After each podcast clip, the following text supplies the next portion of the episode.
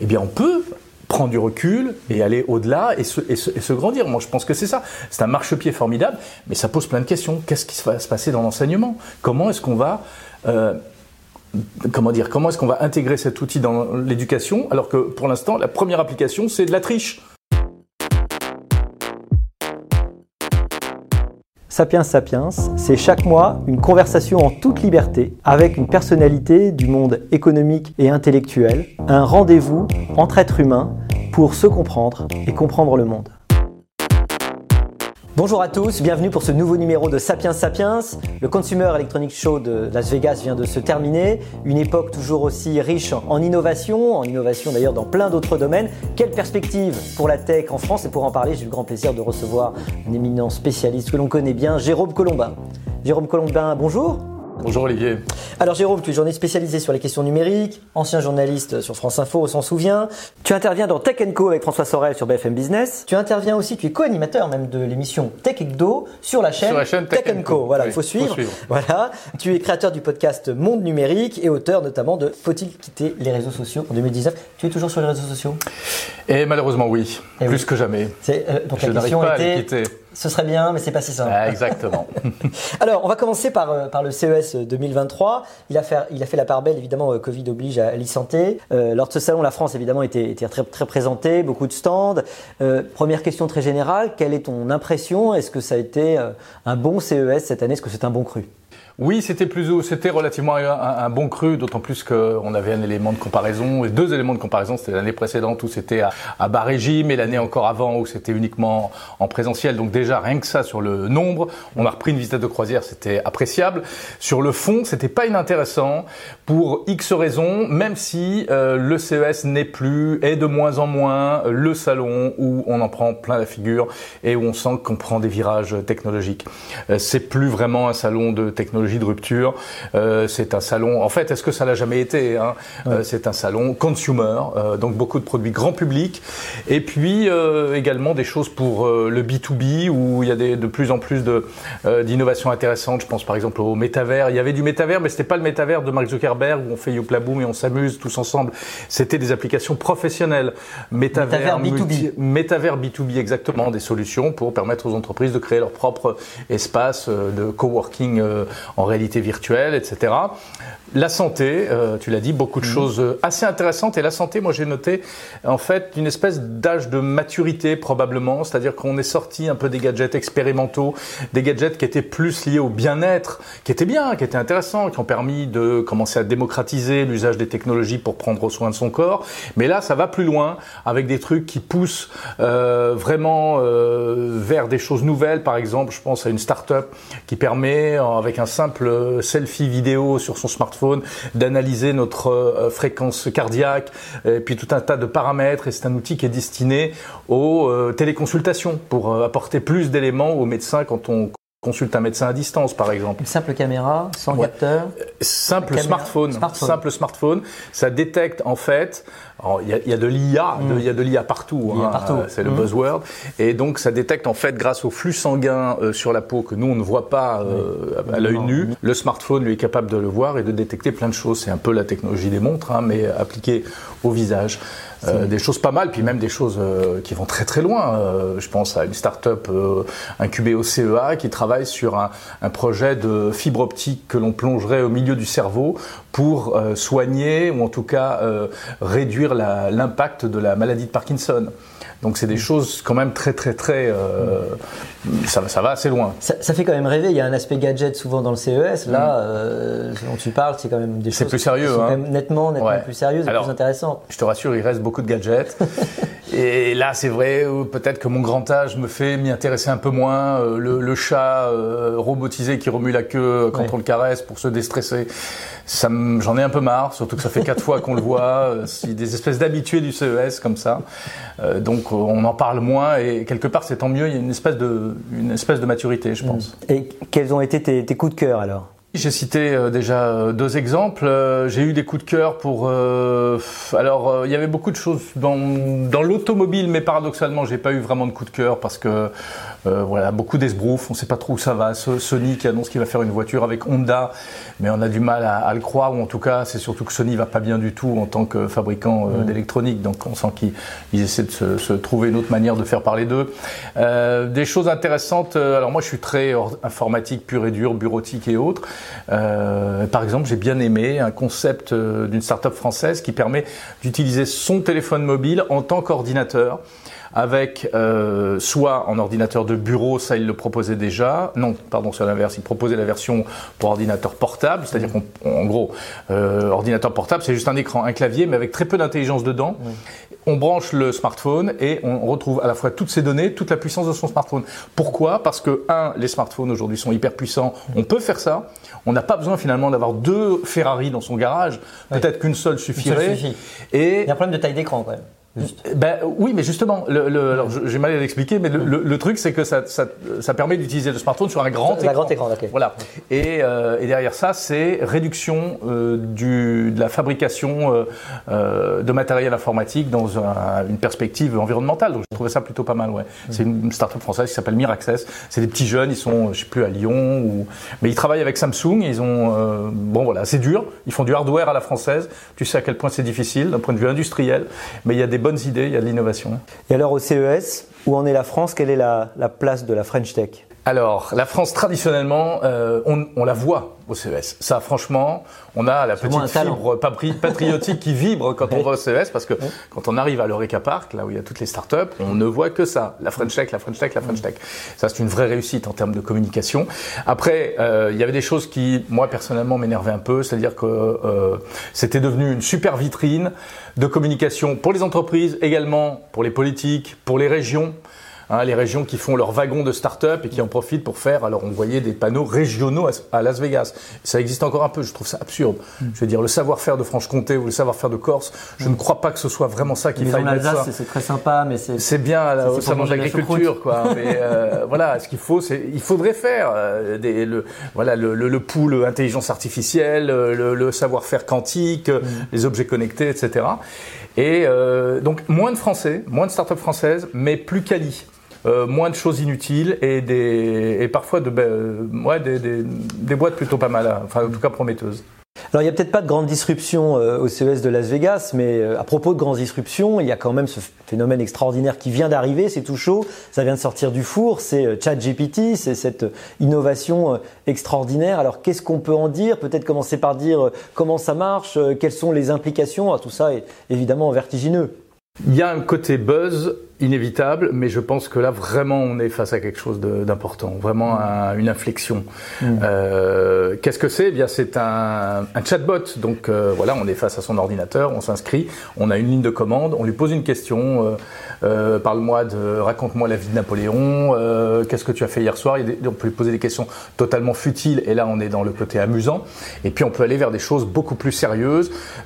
Écris-moi une routine en C++ pour extraire les numéros de téléphone, enfin je, je dis n'importe quoi. Mm. Et ça, il le fait. Il le fait. il le fait. Donc, euh, pourquoi? Parce que derrière, il y a euh, ce moteur d'intelligence artificielle qui s'appelle GPT. GPT version 3.4 ou 5 actuellement. On attend la version 4, mais enfin qui est en train, qui est quasiment là et qui a été créé par euh, la société OpenAI, cofondée par Elon Musk, par un monsieur qui s'appelle Sam Altman, enfin le, vraiment les c'est toujours la même sphère euh, des gros cerveaux de la Silicon Valley. Euh, donc OpenAI, c'est une startup. ChatGPT, voilà ce qu'il fait. Mais je pense que la vraie disruption, c'est le fait que pour la première fois, un outil de cette puissance est accessible au grand public. Mm. C'est ça la nouveauté. Parce que ChatGPT en soi, il n'est pas né hier. Ça fait des années que c'est en préparation. Ça fait des années qu'on sait que ça existe. Ça fait des années que des professionnels se servent de cet outil-là ou d'autres outils de ce genre. Ça fait des années que Google travaille sur ce type d'intelligence artificielle. Mm. Mais là, tout d'un coup, il y a une start-up qui se dit, bon allez les amis, euh, ok c'est super, on a des, des, outils top dans nos labos. Euh, il faut lâcher la bête. On lâche le fauve, on verra ce qui va se passer. Et donc, ils ont ouvert ça au grand public. Et à partir de là, ben voilà ce qui se passe aujourd'hui. On y va, on est fasciné. Après, on revient un petit peu de sa fascination quand on pratique, on en voit aussi les limites. Mais en tout cas, on sent que il y a des choses qui vont changer et que véritablement on est dans, on part dans une nouvelle direction. La première question qu'on se pose d'ailleurs, c'est, enfin, les applications. Et là, enfin, c'est extrêmement difficile mm. d'imaginer comment comment on va changer nos pratiques, est-ce que les emplois vont, évoluer, qu'est-ce qu'on va faire de cet outil? Ça paraît presque un peu gadget pour l'instant. Les gens qui l'ont utilisé sont amusés à faire, euh, je sais pas quoi, une lettre de motivation et, un, poème en alexandrin, euh, je sais pas quoi, à la gloire de Trump ou de mm. Biden, puisque c'est selon euh, ce qu'on a pu mm. voir. Mais est-ce qu'il y a des choses plus sérieuses qui se préparent un jour? Il y a forcément des choses plus sérieuses qui se préparent. Moi, j'ai interviewé pour mon podcast Monde Numérique la semaine dernière quelqu'un qui s'appelle Grégory Renard, qui est un, Français installé dans la Silicon Valley, qui enseigne et qui en même temps est entrepreneur. Et euh, pourquoi j'ai interviewé lui? Parce que je l'ai rencontré il y a plusieurs années et je sais qu'il utilise ce type d'outil depuis très longtemps pour son travail. Et donc il me dit mais oui, euh, moi ça je m'en sers. Pourquoi? Par exemple, euh, ça, m'organise ma, veille, ma veille technologique. Donc il, il avait fabriqué lui-même des petits chats GPT mmh. euh, qui allaient euh, gratter à droite à gauche, récolter de l'information et qui lui en sortaient des, résumés. Aujourd'hui, il peut lui-même donner des résumés. L'autre jour, il a publié sur son LinkedIn une interview de la CTO de OpenAI, donc co-créatrice de ChatGPT. Et c'était une interview dans, dans, Times, je crois. Et lui, sur son LinkedIn, a publié un abstract de ça hyper synthétique, super bien, etc. Et il me dit, mais t'as lu le truc que j'ai fait là? Euh, C'est ChatGPT qui l'a écrit, c'est pas moi. Hein. C'était parfait. Donc voilà, on en revient à ta question qui est à quoi ça va servir. Beaucoup de fioritures. Est-ce que ça va euh, et puis c'est pas c'est pas moi par rapport aux, travaux de l'institut Sapiens que je suis périodiquement euh, c'est pas moi qui vais vous dire que des, emplois seront menacés. C'est pas les emplois qui, sont menacés. C'est des tâches pour certains emplois qui vont être remplacés mais c'est toujours la même histoire. Euh, c'est un outil c'est comme une calculatrice c'est comme un correcteur orthographique. Euh, ça va nous permettre de monter une marche. Moi je suis journaliste une part de mon travail consiste à écrire, écrire des articles, même si après je fais de l'audio, mmh. j'écris beaucoup. Mais en fait, écrire, c'est pas la partie la plus valorisante. Je veux dire, c'est mécanique. Ok, bon, voilà, je, maîtrise la langue et, euh, euh, j'écris. Mais euh, si je peux déléguer ça et me contenter d'avoir l'idée de départ, l'angle, de faire les inputs à l'entrée, de laisser travailler la machine, et puis je me vois bien à la sortie repasser par derrière, changer un titre, changer une accroche, changer trois phrases, une virgule, et mettre la signature un peu euh, style Yves Saint Laurent, tu sais, euh, qui a fait travailler les, petites ouvrières.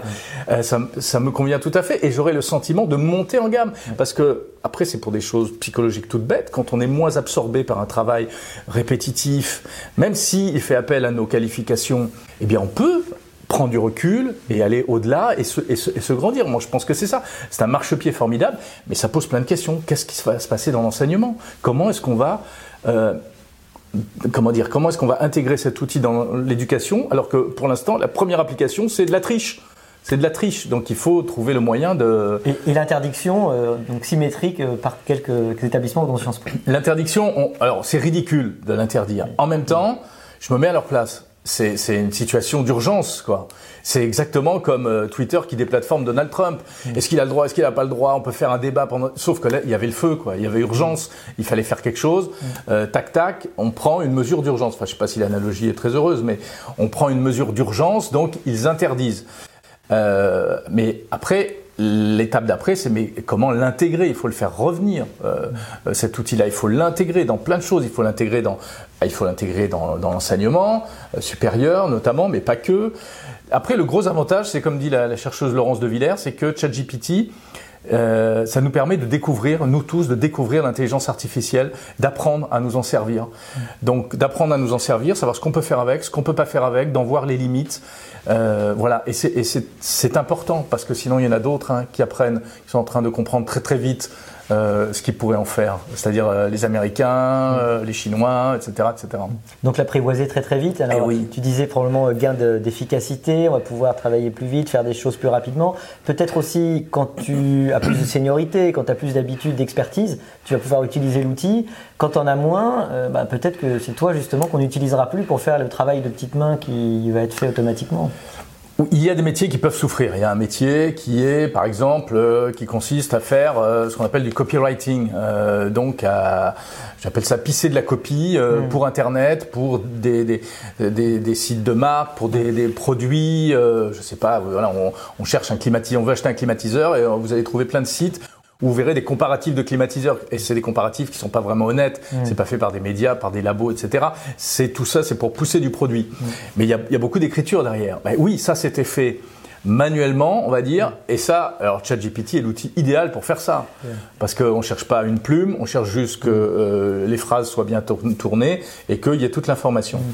Donc ça, c'est sûr, ce genre de métier peut, pourra euh, souffrir. C'est fort probable. Il y en a aussi qui s'inquiètent pour d'autres raisons. Ce sont les, les créateurs de contenu. Euh, alors c'est plus pour la partie image, mais les oui, parce qu'on n'a pas mentionné, il y a aussi le text to picture. Exactement. Peut-être demain le text to motion. Tout à fait. Voilà, alors là, les créateurs, euh, ça risque de, de faire du mal. Après, il y a une chose qu'on a oublié de préciser, c'est que ChatGPT, c'est un outil qui fait aucune faute d'orthographe, qui a un sens, qui a un esprit de synthèse formidable, où je pense qu'il faut euh, des années de pratique journalistique ou d'avocat ou autre pour arriver à ça. Euh, et ben quelqu'un qui ne s'exprime pas très bien avec un outil comme ça, il est sur, surmultiplié. Mm.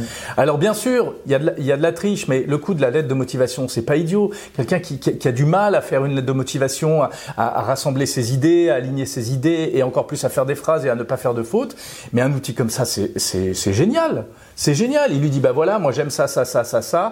Ma, euh, ma vie c'est ça, mon parcours c'est ça. Écris-moi une belle lettre de motivation. Et le truc va lui sortir. Et derrière, lui, il va corriger éventuellement, etc. Il faut voir aussi ce, ce côté-là. C'est là où je dis que c'est un outil. Le recruteur, il va peut-être finir par se douter que la lettre de motivation ne fait pas tant Alors, transparaître. je me suis mis du côté du candidat uniquement, certes. Oui, oui, oui, bien sûr, mais je veux dire, euh, aujourd'hui, euh, quand on écrit sur un traitement de texte, on bénéficie de la correction orthographique. Si on n'est pas trop idiot, on, on intègre Parfois, il y a quand même des fautes, hein. mais grosso modo, on peut éviter de faire des fautes d'orthographe et, et, tout le monde accepte ce, cette chose-là. Et on est même arrivé, je te rappelle, à l'effet inverse, c'est-à-dire qu'aujourd'hui, quand on voit des fautes d'orthographe dans un dans un mail ou autre, on se dit mais enfin comment comment c'est possible? Alors qu'il y a des traducteurs partout C'est un c'est du je m'en foutisme. Mais je pense que ChatGPT est un peu aussi sur cette euh, sur enfin moi je le vois un peu comme ça. Alors on a vu que Google avait euh, lancé en catastrophe euh, Bard, qu'il y a une euh, grande course à l'échalote de la part de toutes ces grandes entreprises pour investir, pour essayer de développer le plus vite possible les technologies. Elles vont apporter énormément de changements. Qu'est-ce qu'on peut dire de, de cette course qui s'engage? Ouais, alors ça, l'annonce, les annonces de Microsoft et de Google, je pense que c'est le truc le plus important qui se soit passé depuis, mais peut-être depuis l'invention du web. Mmh. Pourquoi? Parce que ce qu'ils nous promettent et ce qu'ils nous annoncent, c'est un changement de philosophie D'abord dans la recherche sur Internet. C'est-à-dire qu'aujourd'hui, vous posez une question sur Google, il vous sort une liste de liens. L'algorithme est pas trop mal fait, donc euh, les plus pertinents au début, les moins pertinents après, un peu de tri, un peu de machin, etc. On peut avoir un peu de fake news, mais on va arriver à passer à travers, etc. Demain, l'outil nous répondra comme un être humain en avec l'essentiel de l'information. Ça, c'est la promesse. Mm. Dans les faits, ils se sont plantés. Google s'est planté sur son lancement, puisque la question qu'ils ont prise euh, par rapport au télescope James Webb, etc., la réponse sur la forme était superbe, elle était joliment tournée, sauf que sur le fond, elle était fausse. C'était mm. une fake news, c'était une erreur. Donc ça prouve que c'est pas au point. Mais il n'en reste pas moins que c'est super important parce que euh, ces deux poids lourds, bah, Google 90% de la recherche mondiale, euh, Microsoft beaucoup moins, 4 à 5%, euh, c'est quand même des passages obligés très importants. Et donc, euh, y a, ça, ça, pose 10 000 questions, ce truc-là. Il y a la rivalité entre les deux. Microsoft a saisi ça pour essayer de, de, de, de reprendre du poil de la bête, de repartir à l'offensive contre Google. Google a paniqué. Euh, à mon avis, ils sont pas vraiment menacés. Euh, mais euh, au moins en termes d'image, il faut qu'ils montrent qu'ils sont aussi bons, qu'ils font des choses, etc. Donc, ça a été un peu, on a sonné le tocsin en interne, on a rappelé les fondateurs et on a sorti vite, vite Bard, peut-être trop vite, ce qui explique peut-être justement ce type d'erreur. Voilà. Donc il y a l'aspect euh, de ces plaques tectoniques qui sont en train de se, à nouveau de se toucher et de, de bouger. Euh, et puis il y a ce qui va se passer pour nous en tant qu'utilisateurs. Est-ce que demain le web va, sera totalement transformé? Est-ce que demain on aura, comme on nous le promet, on l'annonce depuis pas mal de temps, ce fameux web sémantique où on parle de plus en plus en langage naturel et l'outil nous répond de plus en plus lui-même en langage naturel sans qu'on ait nous-mêmes à aller identifier des tas de liens? Mais ça pose plein de questions. Est-ce que l'info sera bonne? Euh, euh, Quelle place pour la désinformation euh, Est-ce que ça va pas être parasité par des complotistes de tout poil, d'une manière ou d'une autre, etc. Et c'est toutes ces questions-là, toute cette, cette, cette, forêt de questions qui, qui, est, qui est passionnante en ce moment. En t'écoutant, je pensais aussi au film Her, où la, le héros tombe amoureux de d'un ordinateur. Si demain, tu as un ordinateur qui t'écoute, te comprend, de, se fatigue jamais, toujours attentif, tu vas avoir, avoir, envie de parler rien qu'avec lui. Euh, donc, bien on, sûr. on tourne aujourd'hui, le jour de la Saint-Valentin, on, on comprend bien la difficulté. Oui, oui. Alors bon, il y a la réponse. Euh, oui, bien sûr. La, la, la, la, réponse politiquement correcte, c'est de dire euh, c'est pas bien. Euh, il n'y a que l'humain, ma foi. Il, n'y a que l'humain. non, mais c'est parce qu'il faut pas mettre de l'émotionnel euh, dans, dans, quelque chose qui n'a pas lieu d'être. Et, et, et je vais citer encore Laurence de Villers qui justement lutte un peu contre ça en disant qu'il faut. Mais ça, c'est du côté des concepteurs. Les concepteurs de ces de ces outils doivent faire en sorte de ne pas trop susciter l'empathie. Euh, de ne pas encourager la confusion entre le réel et, le, et le, pas réel, euh, parce que oui, pour certaines personnes, ça va être euh, un peu plus fragile, elles auront du mal à faire la part des choses. Après, je vais te dire, aujourd'hui avec Alexa et Google Home, hein, les assistants vocaux, euh, moi, on m'a rapporté plusieurs fois des, des exemples d'enfants de, qui, qui, qui, ont fait d'Alexa leur, leur meilleur ami. Ouais. C'est toujours pareil. S'ils ont que ça dans leur vie, il y a un problème. Et en même temps, s'ils n'ont que ça, c'est peut-être une béquille qui peut-être euh, va leur apporter malgré tout un petit peu de. Bref, ça on pourra en débattre. Euh, mais je pense que tout cela peut, après s'autorégule. Enfin, je veux dire après, c'est aussi au rôle des parents d'intervenir euh, pour, pour, les plus jeunes en tout cas.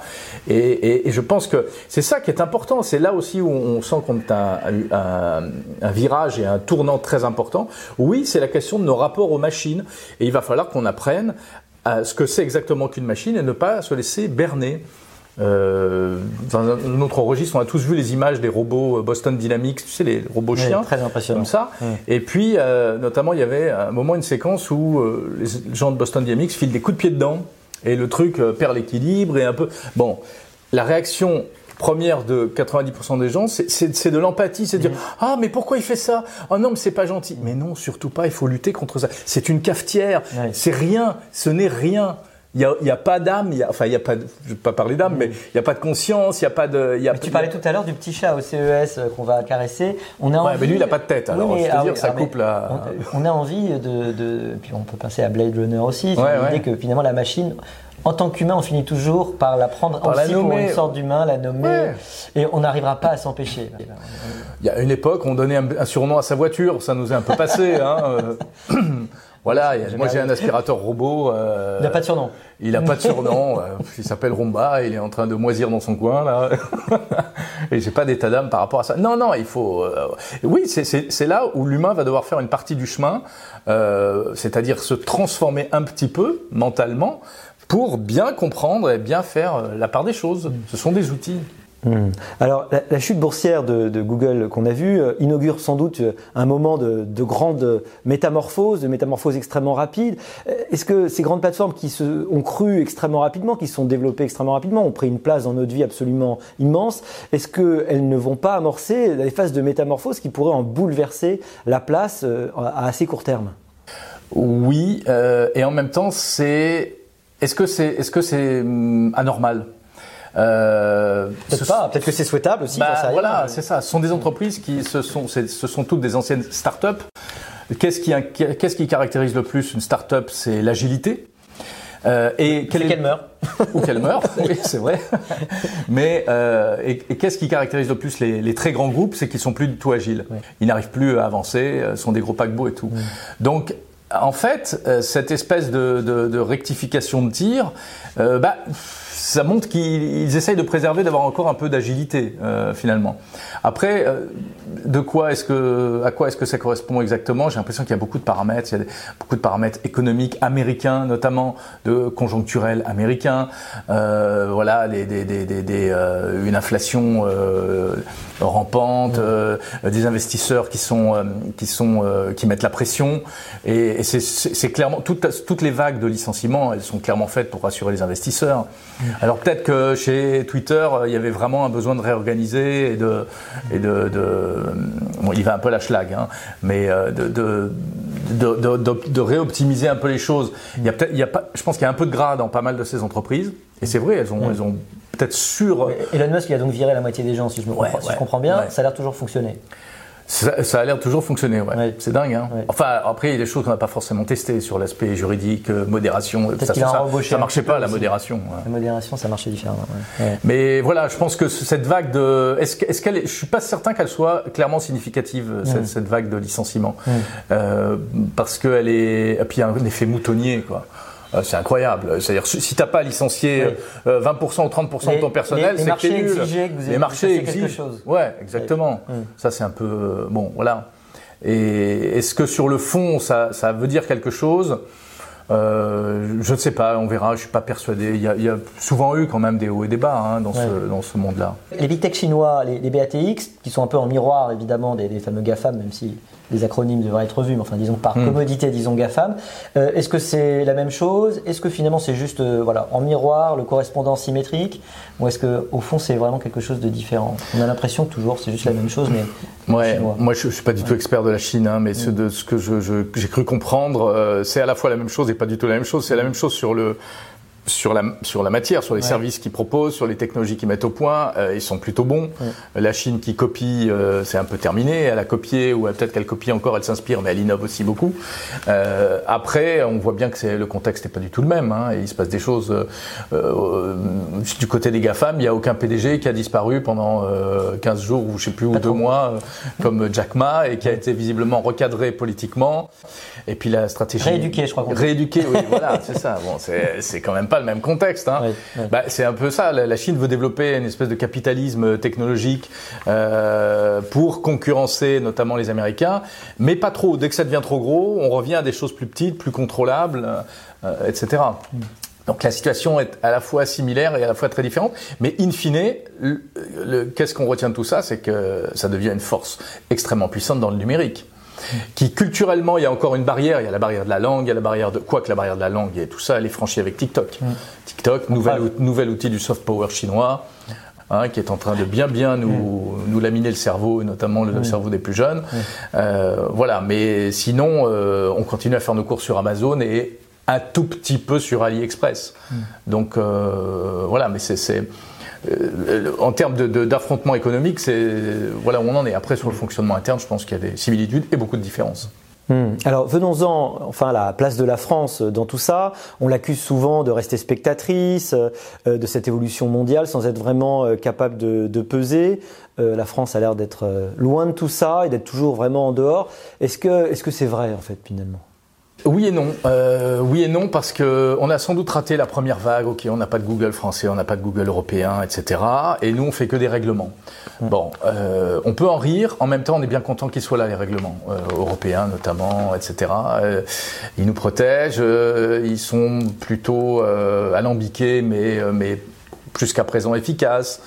Euh, voilà. Après, la, France reste, et ça, moi je le vois au CES, ou je le vois dans les, avec les entreprises que j'interviewe, que je rencontre, euh, etc.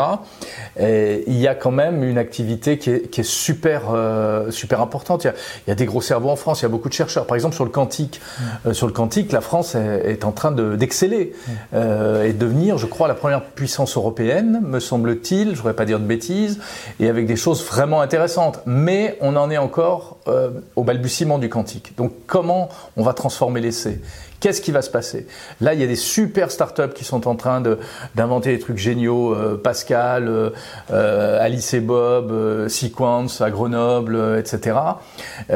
mais pourquoi? Parce qu'on est dans la situation, on est dans les années 60, 70 de, de la micro-informatique où coexistent encore euh, l'Apple II, euh, le TRS-80, euh, le PET, le Commodore. Voilà, on ne sait pas quel sera l'ordinateur de demain, on ne sait pas quel sera le, le standard dominant.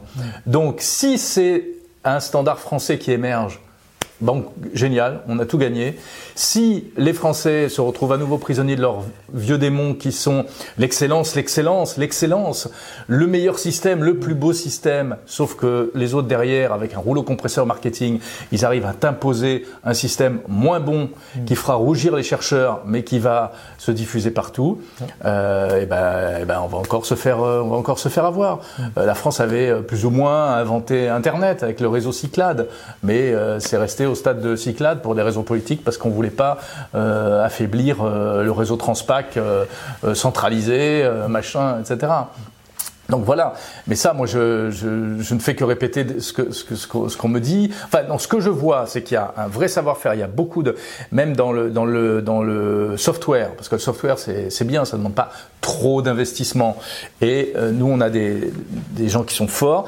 Ce qu'il y a, c'est qu'on les voit pas beaucoup euh, ces, ces pépites françaises, parce que là où les, les, les meilleures entreprises françaises, elles sont dans un une espèce de, de trou noir euh, qui est le, le middleware.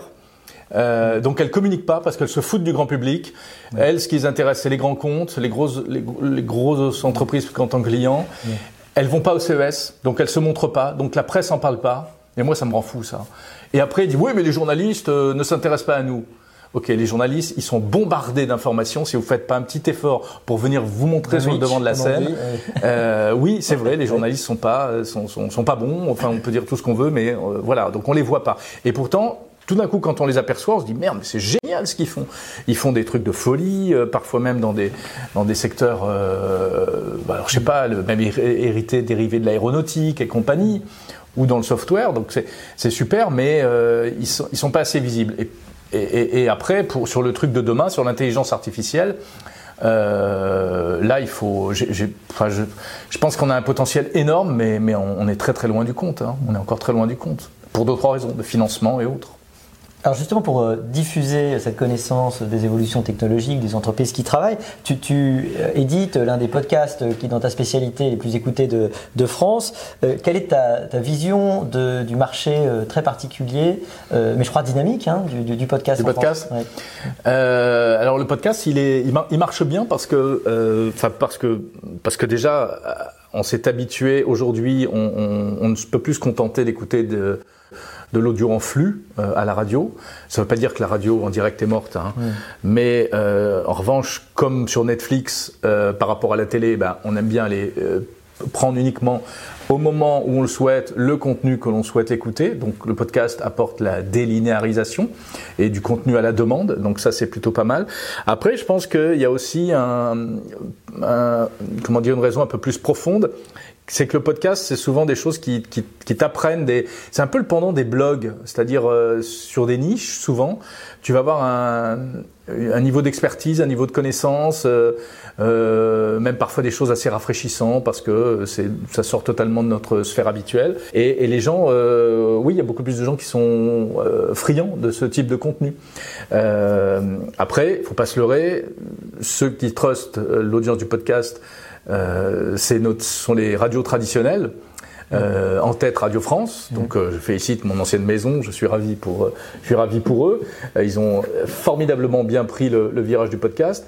Euh, pour les podcasts et les, les éditeurs indépendants, c'est un peu plus difficile. Il y a une économie du podcast qui est, un- qui est un peu difficile parce que c'est des audiences de niche, donc euh, ça fait moins d'audience et donc ça fait de la pub- moins de publicité ou de la publicité qu'on vend moins cher et c'est dur de faire vivre derrière. Bien sûr. Euh, voilà, il y a des, des, des, des, studios de podcasts qui sont créés, mais euh, c'est pas facile. Les, les, les auteurs sont pas sont pas très bien payés. Moi, j'ai voilà, euh, moi c'est pour ça aussi que je veux rester un peu seul. Parce qu'en étant seul, eh ben, tu, tu fais tout, certes, et tu travailles 24-24, mais au moins c'est pour 100% des bénéfices. Euh, et sinon, après, sur le. Ça, c'est le côté positif du podcast. Après, je pense qu'il reste une marge de progression parce que le podcast n'est pas encore tout, tout à fait plug and play. Il y a encore beaucoup de gens, beaucoup de gens, quand on leur parle de podcast, s'ils n- n'ont jamais écouté, c'est mais comment on fait pour écouter un podcast C'est- pas alors, évident, hein. Alors qu'ils ont une appli sur leur, euh, sur sûr. leur téléphone. Il y en a plusieurs, il y a plein d'applis d'ailleurs. Oui, il y a plein d'applis. Mais nativement, tout téléphone a, euh, l'iPhone a Apple Podcast et euh, Android euh, aussi a des, des applis natives. Donc euh, voilà, il y a, ce qui prouve que c'est pas encore un média de masse et en même temps qu'il y a une marge de progression, je pense. Et c'est là-dessus moi que je, je mise personnellement, c'est sûr. Alors pour finir, la question euh, signature de Sapiens Sapiens, c'est comment on en vient à s'intéresser à la technologie et au numérique Euh, Pour moi Oui, personnellement, tu veux toi, dire oui. Oui. Euh, moi, ça, ça, c'est une perversion qui remonte à très très loin. C'est un vice. C'est un vice un ah, c'est un vice de longue date, c'est un vice d'adolescent. Euh, mais c'est aussi parce que j'ai eu la chance d'être à la bonne époque. Euh, moi, j'avais 17, 18 ans quand sont arrivés les tout premiers micro-ordinateurs. Et, voilà, donc j'ai sauté là-dessus, euh, euh, comme certains sautent sur le rap, sur la guitare électrique, sur je sais pas quoi. Euh, euh, moi, j'ai sauté là-dessus et, et- et j'ai- adoré ce, ce- Mais à l'époque, il fallait programmer soi-même son ordinateur. Et, donc c'est ça qui est, qui est fabuleux parce que la, la programmation, quand on dit le code, etc., euh, c'est c'est une discipline intellectuelle qui est jouissive. Écrire du code, c'est jouissif. C'est un truc euh, génial. Alors, sauf que maintenant, bon, les, les professionnels, ils- de plus en plus, ils font de l'assemblage de code, hein, si j'ai bien compris. Euh, mais, euh, enfin bref, et pour- comment on en vient à, à ça? Ben voilà, c'était, je pense, que c'était un, un milieu familial aussi. Euh, mon père était un peu geek, il achetait tous les, les- les appareils électroniques. électroniques. Enfin, c'est une passion qui est assez répandue, hein, qui est assez masculine aussi, il faut bien l'avouer. D'aimer les objets high-tech, ça va de la chaîne IFI à l'ordinateur, en passant par je sais pas quoi, le- le- l'électronique. Moi, je faisais de l'électronique, euh, des soudures aussi, soudures, ouais, ouais, des ouais. choses comme ça. Voilà, donc moi, je suis vraiment tombé dans la tech euh, très jeune. euh, et puis, il y a eu la deuxième révolution à laquelle j'ai eu la, chance d'assister et même de participer, qui est l'avènement des radios libres, c'est-à-dire la dérégulation des ondes. Et donc, à 18 ans, bah, j'avais mon émission de radio. Et puis après, ça m'a emmené vers. après, j'ai su que je voulais faire de la radio. Après, j'ai su que je voulais faire du journalisme. Mais ce qui m'a toujours plus intéressé, c'était la production de contenu, la diffusion d'informations. Mais ce qui m'a toujours plus intéressé, c'était la production de contenu, la diffusion d'informations. Et donc j'ai hésité entre informatique et radio. Je me suis dit non, je vais plutôt faire euh, du journalisme, mais j'essaierai de remettre l'informatique dans le journalisme après. Bon, et puis il se trouve que ça, ça a marché quelques années après. Le mieux, c'était de pas choisir finalement. Le mieux, c'était de pas choisir. Ouais, ouais, c'est ça. Merci Exactement. Jérôme Colombin. Merci Olivier, avec plaisir.